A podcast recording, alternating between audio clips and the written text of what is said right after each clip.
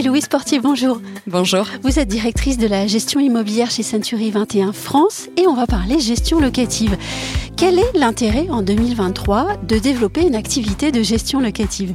Alors, en réalité, je crois que la question c'est fallait-il attendre 2023 pour y Ah trouver un intérêt Blague mise à part, évidemment, c'est d'autant plus intéressant aujourd'hui et on, on- on viendra à le développer. Euh, J'identifie trois raisons majeures. La Mhm. première, c'est d'abord d'offrir un service complet à notre client, euh, Oui. parce qu'on va parler client avant tout, euh, parce qu'il s'adresse à nous potentiellement pour de la transaction, mais il peut être client, consommateur d'immobilier différemment, et donc de pouvoir lui proposer aussi une activité de gestion locative à tout son sens. La deuxième raison que j'identifie, c'est évidemment de pouvoir profiter de ces synergies euh, Mhm. pour améliorer son chiffre d'affaires grâce aux transversalités. Euh, S'appuyer d'un client à un autre, d'un service à un autre. Oui. Et puis la troisième raison, euh, pardon, elle est encore financière, mais c'est aussi de valoriser son fonds de commerce parce qu'aujourd'hui on sait qu'un service de gestion locative est un service qui à terme euh, se vend très bien. Mais alors, quand on est transactionnaire et qu'on veut développer un service de, de- de gestion locative, quelle qualité faut-il avoir pour devenir un bon gestionnaire de biens tout en restant un bon transactionnaire? Et oui, parce que euh, faut pouvoir œuvrer sur les deux fronts. Néanmoins, Et il y ce a un sont point deux commun. métiers très différents. Oui, euh, la technicité est évidemment très différente et puis la réglementation, la législation euh, euh, est très complexe en gestion locative, donc évidemment il faut se l'approprier.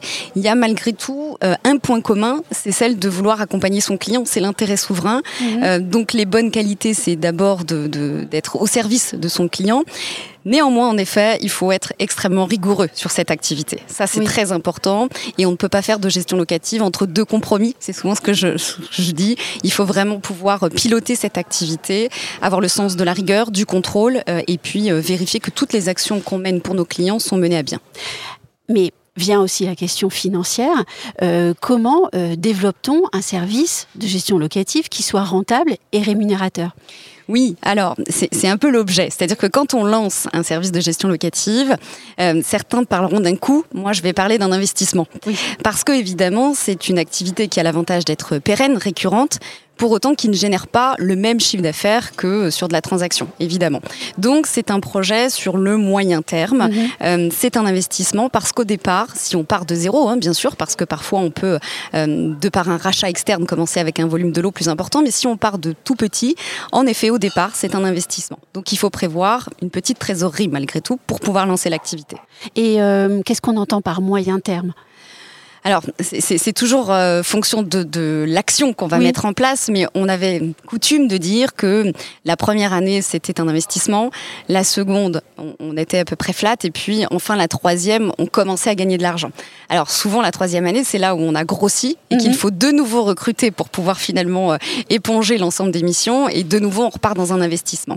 Donc bien sûr que l'activité peut être rentable, mais il ne faut pas l'entendre comme un service de transaction. C'est pas les mêmes modalités. Et est-ce qu'on on parle de nombre de lots comme un seuil euh, qui fait la différence entre le rémunérateur et- ou pas Non, parce qu'en réalité, d'abord, l'honoraire moyen va être très différent d'une région à une autre. Euh, donc, forcément, le volume de l'eau, ça va être fonction de là où vous œuvrez, de votre barème d'honoraire, et puis aussi de vos charges fixes, et notamment la masse salariale. Mais on entend souvent hein, des, des gestionnaires euh, de biens parler de leur nombre de lots en fait. et oui, hein. parce que C'est un référentiel chez eux. c'est le pécule. Euh, comment est-ce que le, le réseau Century 21 euh, encourage euh, ces agences immobilières à développer ce type de service Bien sûr, on les encourage fortement euh, pour toutes les raisons que je vous ai euh, citées tout à l'heure. On a vraiment cette, volonté pour eux de pouvoir compléter leur palette de services. Aujourd'hui, c'est à peu près 60% des agences du réseau qui proposent cette activité, donc c'est 544 agences, et on fait en sorte que ce chiffre évolue. On les accompagne au travers un agrément, puisque c'est un agrément spécifique. Évidemment qu'on qu'on voudrait que 100% de nos agences puissent le faire, néanmoins parfois il y a quelques contraintes.